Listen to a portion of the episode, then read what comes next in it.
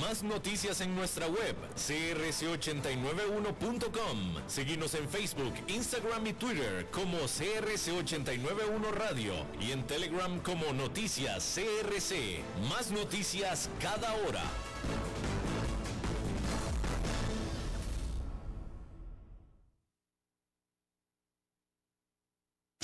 CRC 89.1 Radio y Cadena Radial Costarricense no se hacen responsables por las opiniones emitidas en este programa. Transcomer, puesto de bolsa de comercio, presenta a las 5 con Alberto Padilla.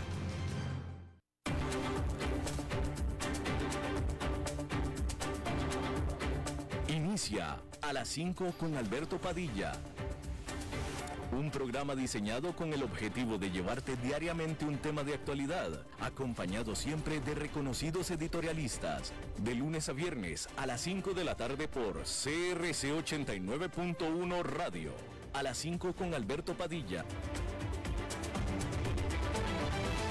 Hola, ¿qué tal? Saludos, bienvenidos a esta emisión de A las 5 con su servidor Alberto Padilla. Muchísimas gracias por estarnos acompañando. Gracias por estar ahí. Le mando cálidos saludos desde la señal y las instalaciones de CRC 89.1 Radio en San José, Costa Rica, desde donde estamos transmitiendo hasta el punto, en el tiempo y en el espacio en el que usted nos está escuchando, porque estamos saliendo en diferentes vías simultáneamente, por ejemplo en la Facebook Live, en la página de este programa, a las 5 con Alberto Padilla. Estamos también disponibles en el canal de YouTube de este programa así como también en podcast, en las diferentes más importantes plataformas para ello, notablemente Spotify, Apple Podcast, Google Podcast y otras cinco importantes plataformas más. Aquí en Costa Rica, este programa que sale en vivo en este momento a las 5 de la tarde, se repite todas las noches a las 10 aquí en CRC 89.1 Radio. En esta ocasión me acompaña al otro lado de los cristales, tratando de controlar los incontrolables, Nada más tratando. No los controla, pero trata, trata. Pone cara de que trata el señor David Guerrero y la producción general de este programa siempre poderosa desde Bogotá, Colombia, a cargo del señor Mauricio Sandoval. Bien, se acabó el tono amable de este programa porque realmente no hay muy buenas noticias que decir. El mercado, los analistas, los inversionistas estaban ansiosos a esta jornada para conocer el último dato, el más reciente, el más caliente, sobre la inflación de Estados Unidos, con la esperanza, con el sueño, incluso diría yo, con la certeza de la confirmación de que la inflación al menos había dejado de crecer, al menos había dejado de crecer. Había muchas ansias con lo que tuviera que decir el reporte sobre la inflación o los precios del consumidor de Estados Unidos en esta jornada y Desafortunadamente, este reporte a las ocho y media de la mañana, el tiempo este de los Estados Unidos, salió con un dato altamente decepcionante. La tasa de inflación fue más alta de lo esperado en agosto, lo que sugiere que la inflación está lejos de estar bajo control. Por tanto, también es probable que continúen entonces las subidas agresivas de tasas de interés por parte de la Reserva Federal. La inflación aumentó en agosto un 0,1% desde el mes pasado, pero está por debajo de su máximo del 9,1% de junio para una tasa interanual de 8,3% según datos del Departamento del Trabajo que se publicaron temprano el martes. Decir que la inflación está bajando, bajó, sí, pero bajó menos rápido de lo estimado, puesto que la inflación de agosto fue un 0,3% más alto que el consenso de los analistas, incluye una encuesta de Bloomberg a 43 economistas que predijo una tasa del 8%. Y la tasa fue del 8,3%. A pesar de una caída de 10,6% en los precios de la gasolina, el aumento de los precios de la vivienda, los alimentos y la atención médica explicaron la elevada tasa de inflación. Los precios de los alimentos aumentaron un 0,8% en agosto, luego de las subidas de 1,1% en julio y un punto porcentual en junio. Los precios de la vivienda subieron un 0,7% tras un aumento del 0,5% en julio. El aumento de los costos de la atención médica también aumentó un 0,7% en agosto, luego de un aumento de 0,4% en julio. Entonces, el gran problema, el problema de fondo es la inflación subyacente. La inflación subyacente es aquella inflación que elimina los precios de las gasolinas o de los combustibles y de los alimentos, es decir, los precios volátiles. Alimentos y combustibles son muy volátiles. Si le quitamos esa volatilidad, nos queda la inflación subyacente, que es la inflación sobre todos los demás precios que no son volátiles. Y esa inflación, esa inflación aumentó un 0,6% en agosto con respecto a julio. El doble de lo que se estaba esperando. El doble. Es decir, en el fondo, la inflación está subiendo. En el fondo, la inflación está subiendo. Si tenemos una economía o un ambiente en el que los combustibles o la gasolina está bajando de precio y sin embargo la inflación se mantiene, tenemos un problema de inflación. Y eso es lo que está pasando en Estados Unidos. Un problema de inflación al margen del problema, al, margen del el precio de la gasolina, que es un precio que directamente paga el consumidor, el de la gasolina. Si bien el que tanto el que tenga un vehículo como el que no tenga vehículo, porque no tiene vehículo, paga en los productos que consume que se movieron en vehículos, es decir, todos. Pero si esos precios que son amplios en toda la economía, están cayendo los de la gasolina, y aún así los precios en general están subiendo, tenemos un problema de inflación. Y eso es lo que está pasando. Vamos a dar una muestra de lo que han aumentado los precios durante el último año en Estados Unidos de ciertos bienes y servicios para el hogar según el Departamento del Trabajo. Esto, agosto del 2021 a agosto del 2022. El gas ha subido un 25,6%. Las tarifas aéreas un 33,4%. La electricidad un 15,8%. Comer en casa 13,5%. Vehículos nuevos 10,1%. Comer fuera de casa 8%. Automóviles y camiones usados 7,8%. La vivienda ha aumentado un 6,2%. Servicios de atención médica un 5,6%. Vestirse cuesta un 5,1% más. Entonces, con estas cifras de inflación, se espera que continúen las subidas de tasas de interés agresiva. Ahora prácticamente se da por descontado que la próxima semana la Reserva Federal va a hacer otro aumento de tasas de interés histórico de tres cuartos de punto porcentual, otro más.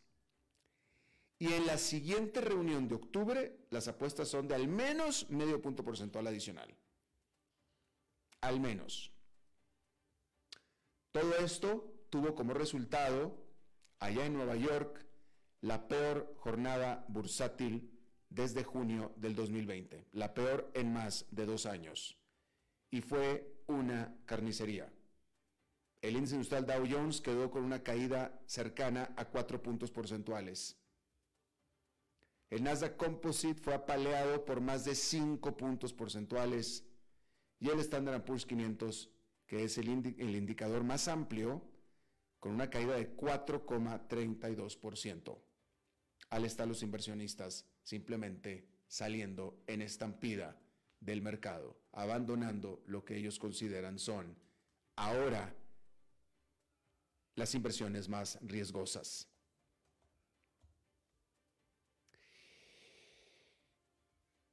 Hablando de inversiones riesgosas, el Bitcoin también sufrió un ultra desplome en esta jornada. 10% nada más.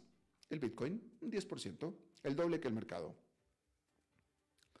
10% nada más en esta jornada. Hablando de lo que los inversionistas consideran inversiones riesgosas. Y mire, le voy a dar un ejemplo de la tremenda sorpresa que estas cifras de inflación fueron para el mercado. Le voy a leer un informe de JP Morgan Chase. JP Morgan Chase es una de las casas de estudios, un banco de inversión, pero tiene una área de investigación muy importante que en la práctica lo convierte en un centro de estudios económicos o de reportes económicos, pues que es lo mismo. Este reporte lo hizo JP Morgan el lunes y lo hizo en base a la expectativa de el reporte de inflación de hoy, es decir, en base a lo que el consenso decía iba a ser el reporte de hoy, que fue mucho peor que el consenso.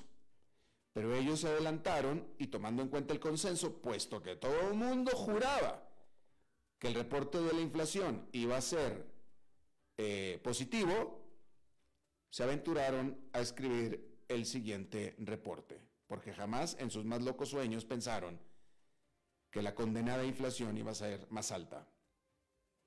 JP Morgan Chase escribió hace menos de 24 horas, la economía global podría evitar una recesión, ya que los datos apuntan a un posible aterrizaje suave, dijeron analistas del JP Morgan y agregaron que la Reserva Federal podría haber reaccionado de forma exagerada con el aumento de la tasa de tres cuartos de puntos porcentual en julio. en una nota a sus clientes, este banco de inversión apuntó el lunes, un grupo de datos recientes de las principales economías sugiere una moderación de la inflación y las presiones salariales, así como una estabilización de la confianza del consumidor. La probabilidad de un aterrizaje suave ha aumentado con la moderación de la inflación y la creación de puestos de trabajo, mientras que al mismo tiempo el posicionamiento permanece en mínimos extremos. Los datos del Departamento del Trabajo de Estados Unidos del mes pasado mostraron que los precios al consumidor no aumentaron en julio debido a una fuerte caída en el costo de la gasolina, lo que brinda una señal de alivio para los estadounidenses que han visto cómo la inflación alcanza niveles no vistos en cuatro décadas. Pues sí, a julio, no contaban con agosto. La correduría también es optimista sobre China, ya que las restricciones de COVID-19 en el país se relajan y el estímulo fiscal se expande, lo que impulsa las apuestas en activos de riesgo. De nuevo, eso fue hasta ayer. Sobre Europa, JP Morgan dijo que las encuestas de la semana pasada mostraron que es casi seguro que el bloque está entrando en recesión, con una inflación que supera en más de cuatro veces el objetivo del 2% del Banco Central Europeo. La profundización de la crisis, del costo de vida y una perspectiva sombría también mantienen a los consumidores cautelosos a la hora de gastar. Pero JP Morgan dijo que espera que los gobiernos europeos actúen para proteger a los consumidores de la inflación energética, ya que los precios del gas natural se dispararon después de que Rusia, golpeada por las sanciones, interrumpió el suministro. JP Morgan dijo que las ganancias corporativas en Europa también están desafiando el impulso económico. Sobre el mercado accionario, JP Morgan dijo que el sector energético cotiza con un gran descuento y ofrece una oportunidad de inversión favorable. Casualmente, esto mismo habló Oscar Gutiérrez el viernes pasado ah, en su análisis sobre los mercados. Justamente dedicó una buena parte de su eh, segmento a hablar acerca de lo barato que luce el sector energético en el mercado accionario. Y JP Morgan está de acuerdo. Ahí lo tiene usted.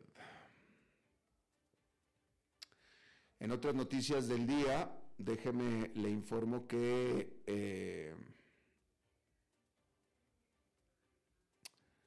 déjeme le informo que las agencias eh, a ver, ¿qué le voy a informar? Aquí está.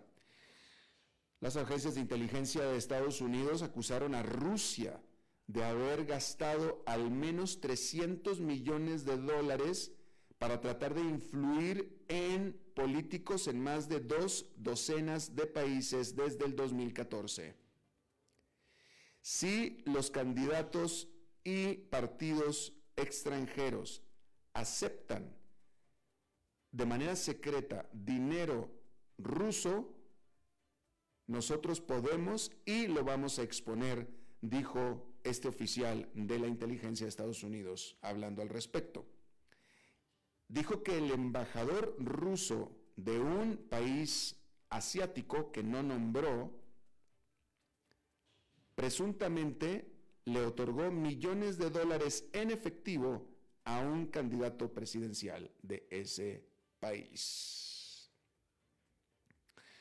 El primer ministro de Canadá, Justin Trudeau, reveló un paquete de ayuda inflacionaria por 3.430 millones de dólares para los canadienses de más bajos recursos. Aquellos que califiquen para esta ayuda, aquellos individuos y hogares, eh, verán su crédito fiscal trimestral creciendo al doble y recibirán 500 eh, dólares canadienses para un plan de asistencia de alquileres, hasta 500 dólares canadienses para pagar el alquiler. No está mal, suena, no está mal. La inflación en Canadá fue en 7,6% en julio, que es bastante más arriba que el objetivo del Banco Central canadiense del 2%. Bien. La industria de las tarjetas de crédito de Estados Unidos finalmente está tomando las medidas que se le pedían desde hace mucho tiempo sobre las ventas ilegales de armas.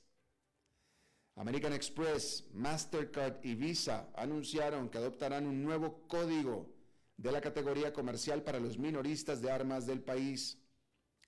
Este sistema categorizará por separado las ventas en tiendas de armas y municiones, lo que puede ayudar a rastrear transacciones sospechosas de arma de fuego y municiones. Los activistas del control de armas dicen que el cambio ayudará a identificar a potenciales perpetradores de delitos y traficantes de armas. La Organización Internacional de Estandarización, ISO, conocida por sus siglos en inglés, con sede en Ginebra, aprobó este código el viernes. Y es que casi todos los artículos minoristas tienen un código de categoría comercial, pero antes de la decisión del viernes de la ISO, las ventas de las tiendas de armas se clasificaban en una categoría de artículos deportivos o de mercancías generales.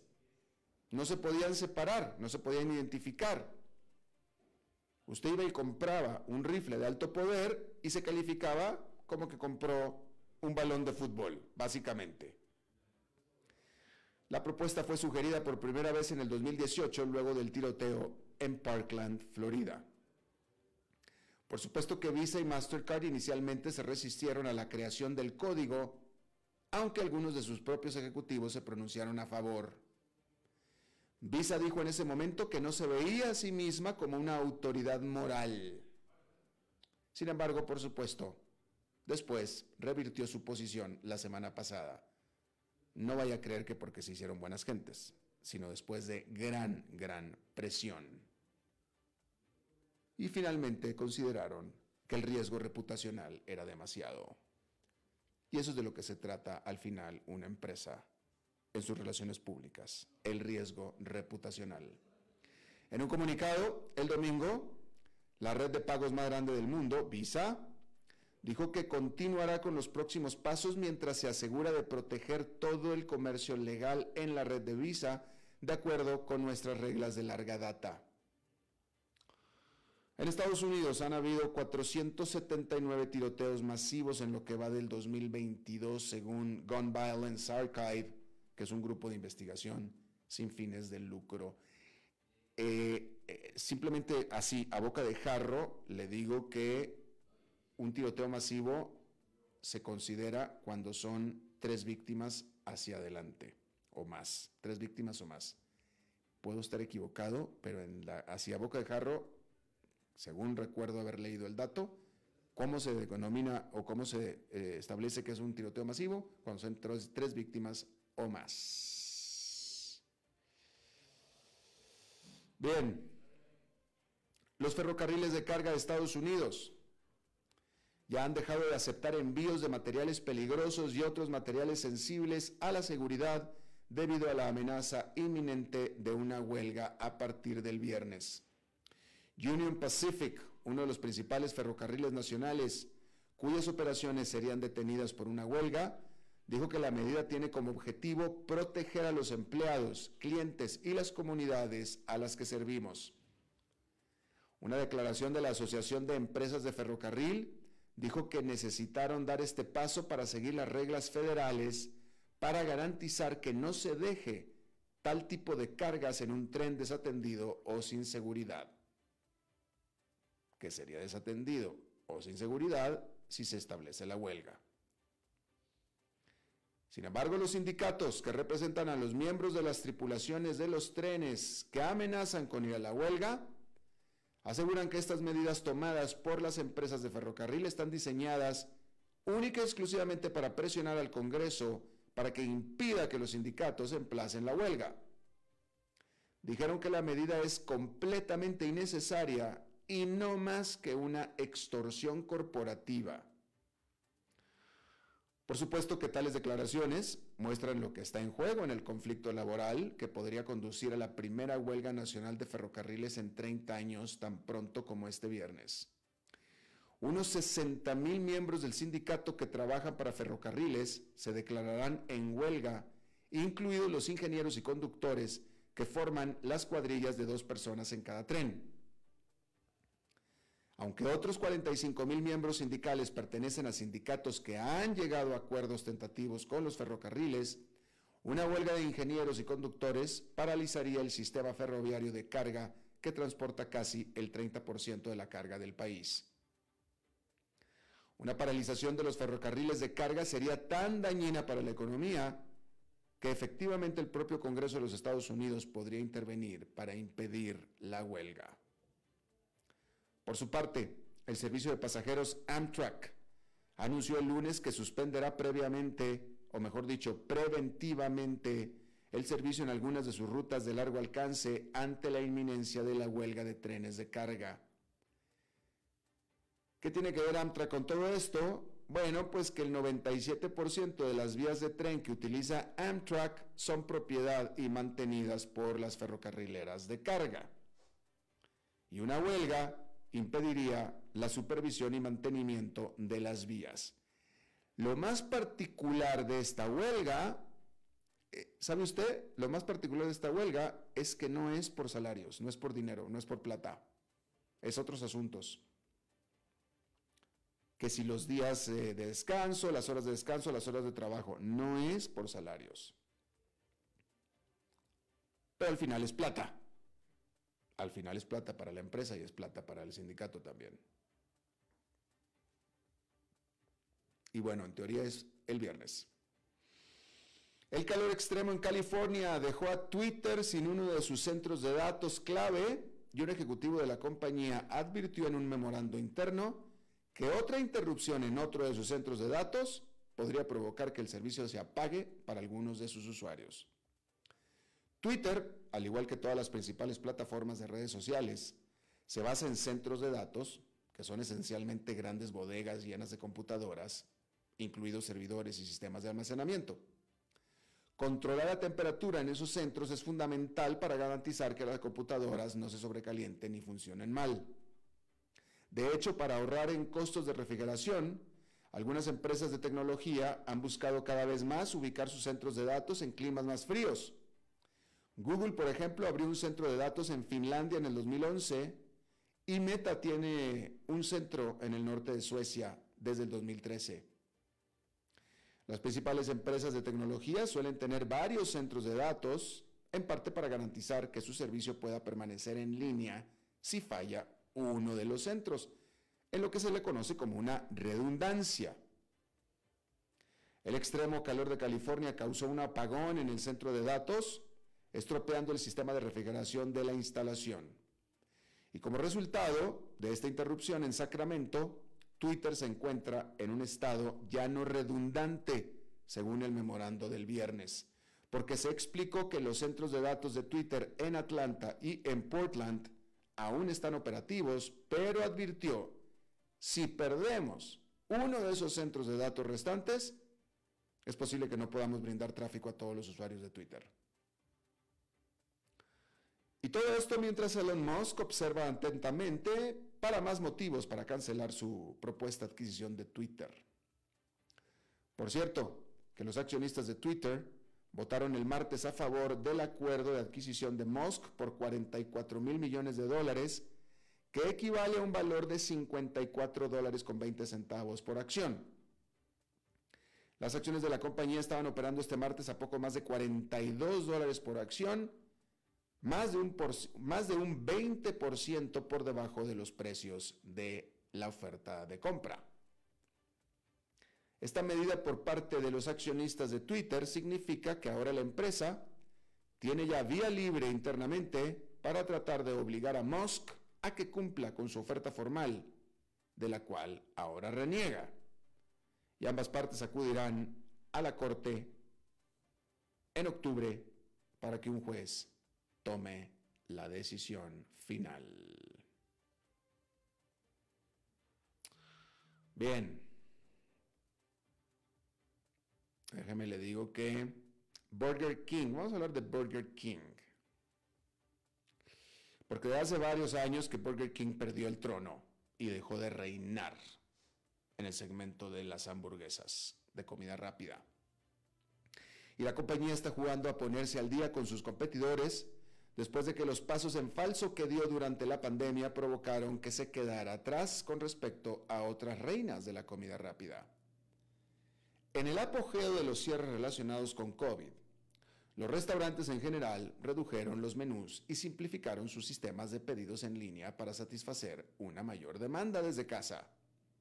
Pero Burger King no hizo eso. De hecho, el propio presidente de la cadena admite que en lugar de simplificar durante la pandemia, complicaron las cosas, agregando elementos nuevos al menú. Como resultado, en el segundo trimestre de este año, las ventas en los restaurantes Burger King de Estados Unidos abiertos al menos 13 meses crecieron solamente un 0,4%. En comparación, las ventas en los restaurantes de McDonald's de Estados Unidos abiertos al menos 13 meses aumentaron un 3,7% en ese periodo. Es decir, el problema no es el mercado. Pero hay un plan de recuperación.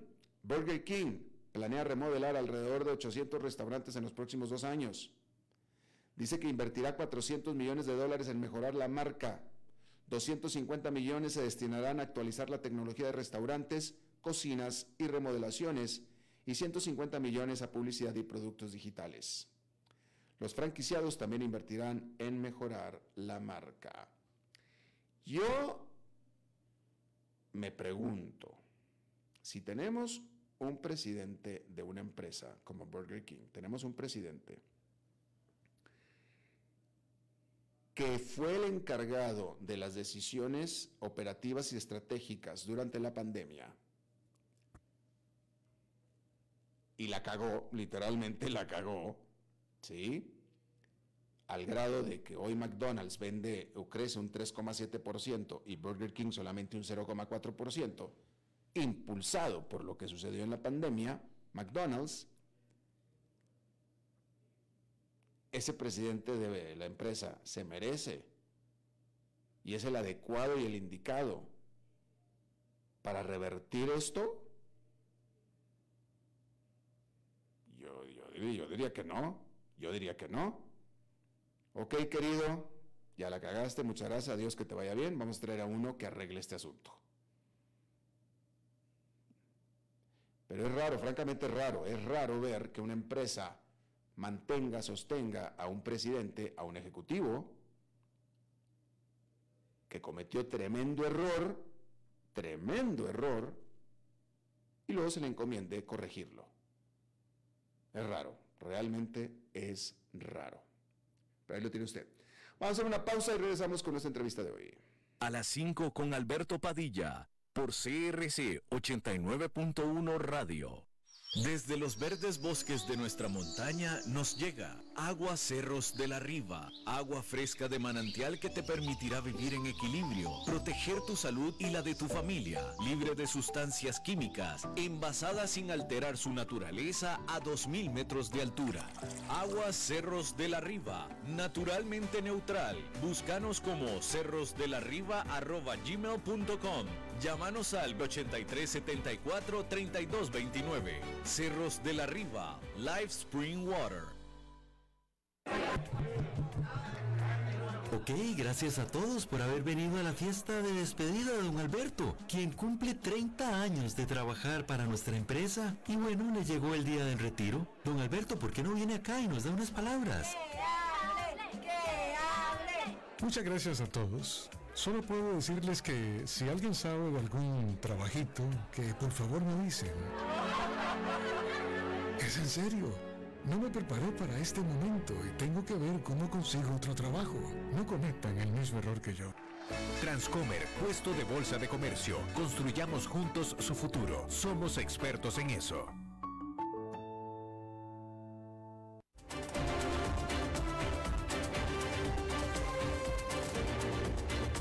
Seguimos escuchando a las 5 con Alberto Padilla.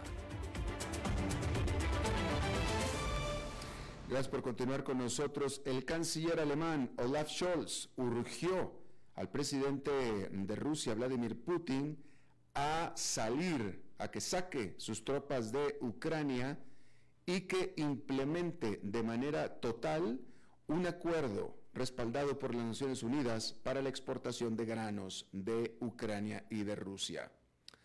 Ambos líderes hablaron por teléfono durante 90 minutos. Y es que todos los reportes son que la dirección de la invasión rusa a Ucrania se dio la vuelta durante los últimos días, concretamente a partir del fin de semana pasado. De acuerdo a los reportes y confirmados por al menos un congresista ucraniano, al menos 150 mil ucranianos en más de 300 poblados han sido liberados por parte de eh, la ocupación rusa, es decir, han sido recuperados por Ucrania. Y los reportes son que eh, Rusia en esa parte de Ucrania ha estado retrayéndose, ha estado replegándose. De hecho, eh, la televisión estatal de Rusia ha estado confirmando también esta información, nada más que ellos usan el eufemismo, el eufemismo reagrupándose, es lo que están diciendo. Yo le agradezco muchísimo que estén con nosotros ya un buen amigo de este programa, Guillermo Pacheco Gaitán. Él es el director, actualmente director de Asuntos Internacionales del Security College consultor en seguridad y defensa, ha sido académico, diplomático. Guillermo, gracias por estar con nosotros. Alberto, buenas tardes, igualmente, gusto estar contigo. Gracias. Muy amable, Guillermo. Primero que nada, ¿tú le das validez a estos reportes? Todos los reportes parecen consensuar de que ha habido un avance importante, repentino, sorpresivo, eh, eh, de Ucrania recuperando terreno y con los eh, rusos replegándose. Sí, mira, yo pienso que al final de cuentas, después de seis meses, más de seis meses, hay un desgaste en ambos bandos, pero me parece que es en los rusos donde se puede ver un poco más de este, de este desgaste. Según los informes, hay tres asuntos que, que, se puede ver ya en las, en las tropas rusas. Uno es la baja moral, eh, baja moral porque al final de cuentas eh, lo que se había dicho antes que iba a ser más rápido, los triunfos iban a llegar eh, no tan complicadamente como ahora lo, ven, dos, unos problemas de logística, desde, casi desde el principio esos problemas de logística los vivió Rusia y tercero, una incapacidad para mantener las operaciones. Entonces, esto de parte de Rusia y de parte de los ucranianos que han tenido un gran efecto de uso de sus capacidades, de las, de las que tienen, y hay que entender una cosa, no son solo las propias medios de, y capacidad eh, ucranianas, sino que aquí Occidente le ha puesto muchas, entonces han tenido esa, esa, ese buen uso de sus capacidades en la dinámica de batalla. Entonces en este, en este lugar, en Kharkiv, al este de, Ucrania, sí se ha estado viendo exactamente lo que tú mencionas. Eh, y justamente eh, sabemos, que eso es lo que se conoce, que Ucrania está peleando con mucho armamento suministrado por Occidente. ¿Tú crees que es más allá que armamento? Sí, mira, evidentemente se dice que es solo armamento, pero hay que entender una cosa.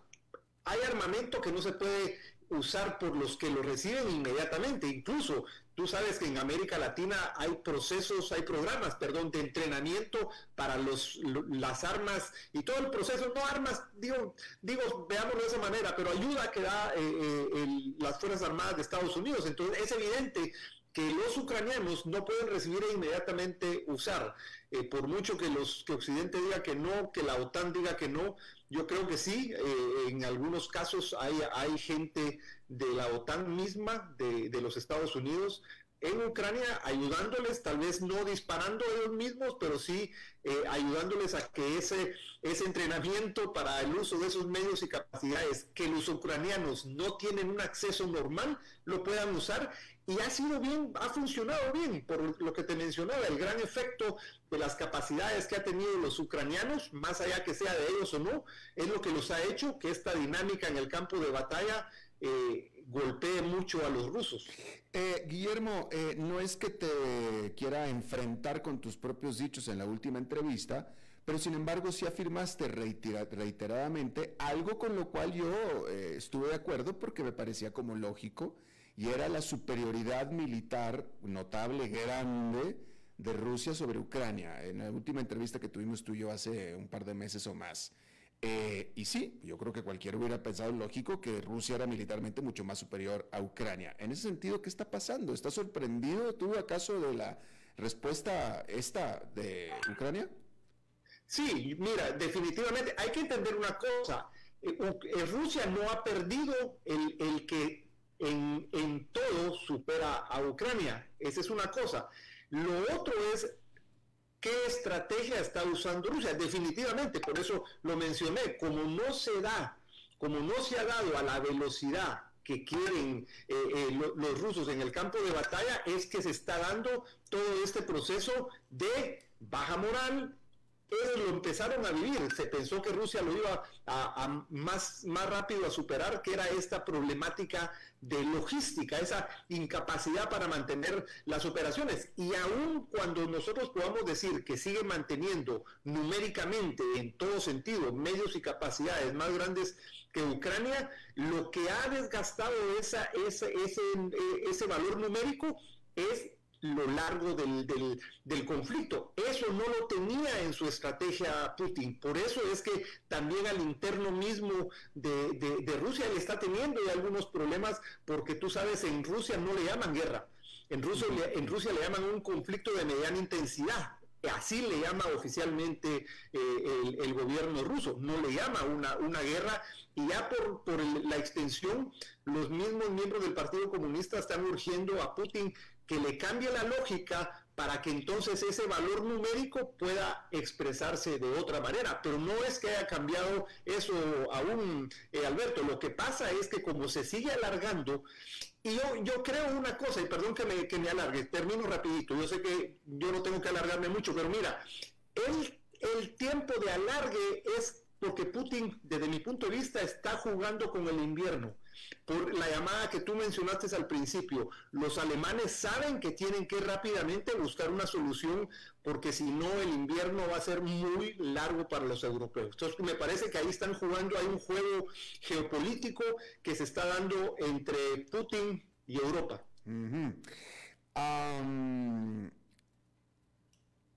Eh, me, parece a mí que hay relación, yo, creo que no puede ser casualidad que el primero se dieron esos bombardeos eh, sorpresivos, intensos a Crimea, a las bases rusas en Crimea, y acto seguido, un par de semanas después, viene este avance ucraniano eh, hacia esa región justamente para recuperar tierra. Y reiteradamente, Vladimir Zelensky, el presidente de Ucrania, ha dicho que su objetivo es recuperar absolutamente todo, incluyendo Crimea. ¿Crees que esto va a poder ser así? Uy, lo miro un poquito con, mira, yo lo miro complicado, miro complicado porque hay que entender una cosa, a su vez entendamos una cosa, yo lo veo complicado y por eso también Zelensky ha urgido a Occidente que, su, que el incremento del apoyo a Ucrania se, incre, decir que se incremente el apoyo a Ucrania. ¿Por qué? Porque como ha sido a cuenta gotas y no lo pueden hacer de otra manera, también para ellos ha habido un alargue, las bajas, dos cosas, las bajas, más o menos 13 mil bajas que, que, oficialmente dice Ucrania que ha tenido, pero la pérdida económica también es muy grande. Entonces, para los ucranianos, este proceso también no es bueno que se alargue. Entonces, Zelensky, por su parte, urge a los de Occidente para que la ayuda sea mayor, para ponerle fin, aprovechando estos, este, estos procesos que mencioné de la baja de moral, el problema logístico, pero ahí se está juntando el hecho mismo como lo, como lo, lo, plantea en la mesa el primer ministro, el canciller alemán, es hay que lograr que esto termine más que en la guerra. Ya nos dimos cuenta que no va a terminar en la guerra, pero en la mesa de negociaciones, repito, porque si no el invierno va a tocar a muchísima gente y creo que es lo que están tratando de prevenir los líderes europeos. Eh, eh, y precisamente, Guillermo, la urgencia de Zelensky, del presidente de Ucrania, porque él, él dice es que no, es que no, no me ayudan todo lo que yo necesito que, que me ayuden en cantidad, pero aparte, Guillermo, está el hecho de que tampoco Estados Unidos ni Occidente le ha dado a Ucrania sus mejores armas. O sea, ellos no tienen, y no estoy hablando de armas nucleares, por supuesto, pero por ejemplo, Zelensky ha estado pedido, pidiendo misiles de largo alcance, etcétera, etcétera, y no se los dan. O sea, lo que te quiero decir es que Zelensky o Ucrania no está peleando con las mejores armas que existen en el mundo, las cuales en teoría Rusia sí tiene. Sí, pero mira una cosa, ahí, ahí también tenemos que entender cuál es la mirada de Occidente respecto a darle las mejores armas a Ucrania. Occidente sabe que si le da las mejores armas a Ucrania, cuál puede ser el alcance del, digamos que el Ucrania invade Rusia. Sí, digo, que, que, que, se incremente, que incremente el conflicto a tal manera que se le salga de las manos también en poder de algún momento influir como lo pueden estar influyendo. Eso lo sabe Putin también. O sea, Putin tiene sus armas, digamos, es el país con mayor cabezas nucleares en el mundo, más de 5 mil cabezas nucleares. Eh, uno dice, esperamos que no las use, obviamente no se ha hablado de, usarlas, pero ambos saben que no pueden poner en la mesa las mejores armas, no, no, tanto Zelensky como Occidente y Putin, porque el incremento tendría unos grandes, si ha tenido las pérdidas que se tiene ahora, tú te puedes imaginar poniendo en la mesa armas de mayor alcance, mayor calibre, mayor intensidad. Claro. Eh, escuché yo la semana pasada a un diplomático sueco ah, diciendo que Ucrania se ha convertido en la nueva Afganistán de Rusia. Obviamente se refería a aquella invasión que Rusia hizo en los 70 de Afganistán, en esta campaña que, que, fue mm. infructuosa, que estuvo ahí metido años y años y años y el rato y después tuvieron que salir por puertas con la cola entre las patas. ¿Tú ves también Ucrania como el Afganistán nuevo de Rusia? Fíjate que mira, yo pienso que al final de cuentas Rusia, yo no veo que Rusia lo estaba viendo de esa manera, ni que sea el Afganistán. Tenemos que entender una cosa y el origen mismo del conflicto. O sea, ¿qué pedía Rusia? Rusia, mire, ¿qué quiero yo? Que Ucrania no sea parte de, la OTAN. Si es parte de la OTAN, van a poner armas que van a estar muy cerca. Eh, eh, lo único que pedía era que no fuera. Ellos tenían únicamente Crimea y no habían querido, ah, toda el área de Donbass, de, de no lo habían querido entrar cuando se va dando cada vez el proceso mismo de que no se respetan, digo, ni unos ni otros respetan eso, y es la medida en la que Putin dice hay que, hay que, hay que invadir. Evidentemente, por el momento ellos no lo miraban así. Evidentemente ellos saben que no podría ser, por decirlo así, el, Afganistán de, de Rusia, por la misma lógica. Afganistán no tenía un apoyo como el que tiene Ucrania lo que, lo que conversé. No le dan las mejores armas, pero están atrás apoyándolo. Saben que tampoco le van a dar para poder generar una situación más alta, pero están a la espera. Entonces yo creo que no, para mí no, no, lo compararía eh, en ese sentido, Alberto, en que va a llegar a ser la Afganistán de, de, de Rusia. Yo sí creo que va a ser determinante la llegada del invierno para acelerar las negociaciones. No tengo la menor duda, por dos razones. Uno, Europa necesita el gas y dos, Rusia necesita el ingreso de los fondos que le, que le produce el gas, porque ambos no van a tener ni gas y los otros no van a tener el ingreso. Y tú sabes que Rusia, antes incluso de, empezar la, la invasión, el conflicto, estaba quebrado económicamente. Entonces me parece que la llegada del invierno va a ir acelerando mesas de trabajo. No sé si dentro de dos meses vamos a poder reunirnos nuevamente, me invites y, me digan, mira, hace dos meses dijiste que el invierno iba a acelerar y ya estamos casi entrando al invierno y no vemos las cosas. Yo espero que pues esa aceleración del invierno haga que haya mesas y que el conflicto vaya bajando de intensidad. Puedes contar con que eso haré, mi querido Guillermo. Última pregunta, última pregunta. La propuesta de Scholz es Rusia salte de Ucrania y lleguemos a un acuerdo con los granos. Esa es la propuesta de Scholz. ¿Tú crees que acepte eso Putin? No, no lo va a aceptar. Definitivamente, mira, definitivamente así tan fácilmente no lo va a aceptar porque por mucho ellos estén sufriendo estas bajas, estos retiros, Putin no quiere, no va, a, no va a dar la puerta para salir derrotado de Ucrania. No va a salir. Por mucho que él negocie otras cosas, él no va a aceptar esto de salir derrotado de, Ucrania. Eh, Recordemos que entonces Rusia quiere ser la potencia que fue. Entonces estás esperando una arremetida rusa otra vez. No, mira, yo no sé si estoy esperando una arremetida rusa eh, de alguna manera, eh, no creo que lo pueda hacer en este momento. Yo lo que sí creo es que van a intentar eh, mantener el nivel de la intensidad del conflicto como está ahorita, con algunas, eh, digamos, subidas de moral por parte de los ucranianos, bajada de los rusos, de repente se puede dar al contrario en otro, en otro eh, porque esta parte fue en el este, un poco más al norte se puede, pero creo que van a estar jugando de esa manera. No mm. creo que tenga ahorita las capacidades eh, Rusia de poder hacer un incremento como para poner en la mesa. Me parece que ambos Occidente y, Rusia, no digo Ucrania, porque Ucrania al final de cuentas está dependiendo del apoyo que recibe de Occidente. Occidente y, Rusia van a esperar darle el tiempo a que vaya llegando la necesidad de ambos para ponerlas en la mesa, gas y los fondos económicos. Guillermo Pacheco Gaitán, director de Asuntos Internacionales del Security College, consultor en seguridad y defensa. Muchísimas gracias por de nuevo charlar con nosotros, Guillermo. A ti, Alberto, siempre un gusto y un placer compartir contigo. gracias por la oportunidad. Al contrario, gracias. Vamos a hacer una pausa y regresamos con más. A las 5 con Alberto Padilla, por CRC 89.1 Radio. Desde los verdes bosques de nuestra montaña nos llega agua Cerros de la Riva, agua fresca de manantial que te permitirá vivir en equilibrio, proteger tu salud y la de tu familia, libre de sustancias químicas, envasada sin alterar su naturaleza a 2.000 metros de altura.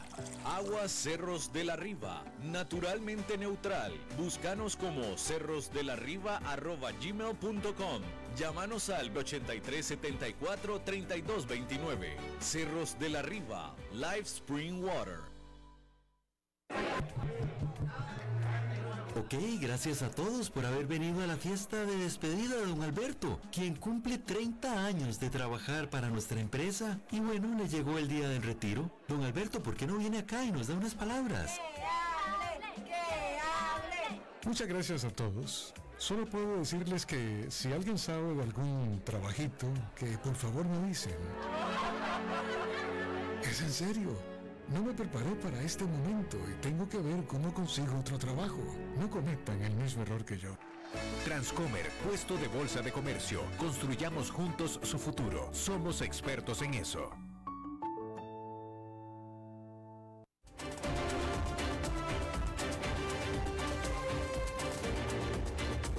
Seguimos escuchando a las 5 con Alberto Padilla. Bueno, es martes y los martes contamos con la colaboración, el aporte de nuestro colega y amigo Fernando Francia. Fernando Francia. Fernando Francia. ¿Está o no está? Sí está. ¿Me está hablando? Fernando, ¿tendrás el mute en tu micrófono? ¿Qué pasará? ¿No? No, en fin, ¿qué tenemos? ¿Qué hacemos? Decirle que salga y que vuelva. Es David Guerrero con, controlando los incontrolables, muy bien, mucho éxito David, muy buen trabajo, excelente. A ver, dame una señal, ¿qué hacemos? No te oigo, no, no te oigo. Y justamente todas las entidades eh, referidas al, Estado, ¿Vamos a una pausa o qué? Eh, Fernando, ¿me escuchas? Me escucho bien, sí, claro que sí, estaba con el retorno No atrasado. ¿Cómo estás? Nada, ¿no? ¿Qué está pasando? Bueno, pues ahí está. Va, Vamos a ver qué sucede aquí. Sí, ¿me escuchan a mí? Ahora sí. Ahora sí, muy bien. Bueno, yo estaba con el retorno un toque atrasado y por lo tanto no los estaba eh, escuchando. Pero eh, bueno, eh, entramos de lleno a lo que vinimos. Dale. Hubo elecciones en Suecia, Alberto, el domingo. eh, elecciones generales en Suecia, un país escandinavo al norte de Europa que mantiene altos índices de desarrollo, casi siempre compartido con sus vecinos Finlandia, Noruega y Dinamarca. Un país de alto desarrollo, estable, sin sobresaltos, también de gente amable, un poco ensimismada, eso sí, solidaria, eh, eh, un país frío, sí, pero en ocasiones el verano cae en domingo, como dicen, y todos celebran en sus lagos y calles. Con muy pocos precedentes, aún no se sabe quién ganó. Suecia es una monarquía constitucional y, eh, si es que esas palabras pueden juntarse, y democrática. Cada cuatro años tienen elecciones generales del Riksdag, el Parlamento unicameral de 349 diputados.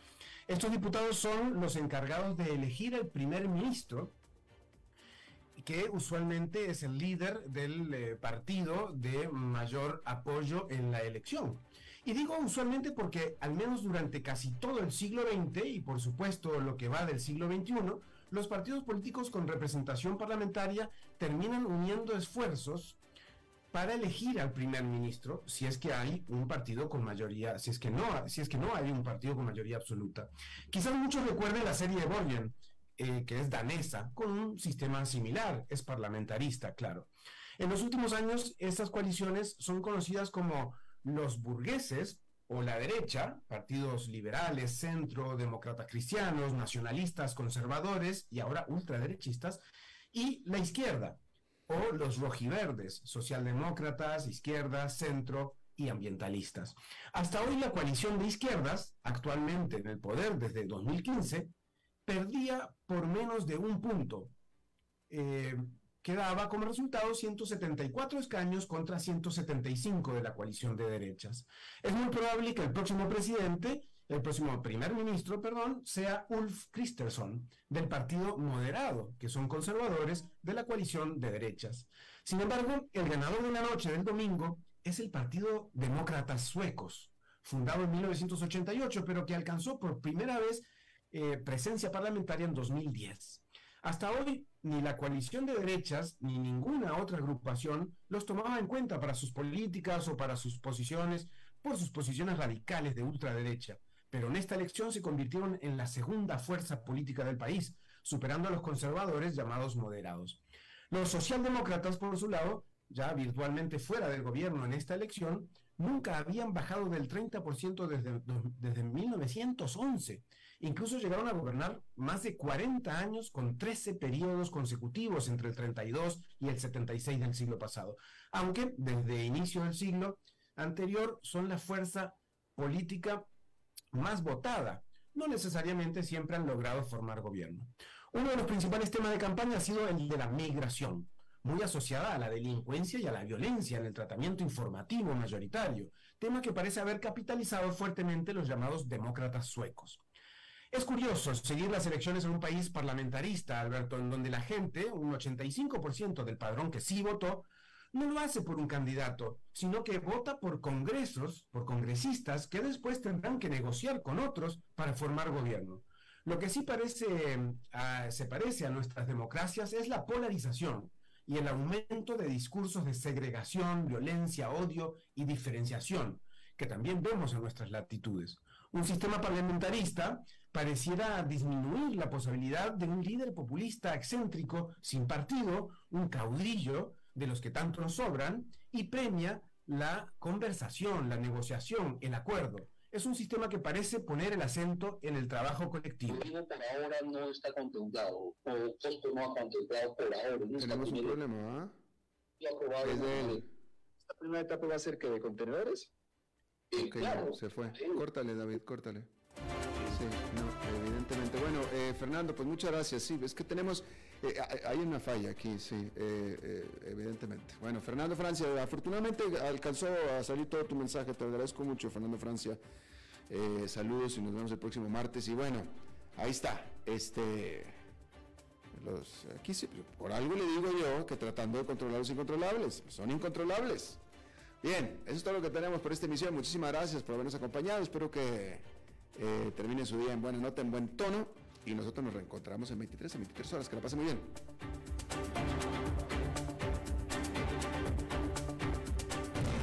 A las 5 con Alberto Padilla fue traído a ustedes por...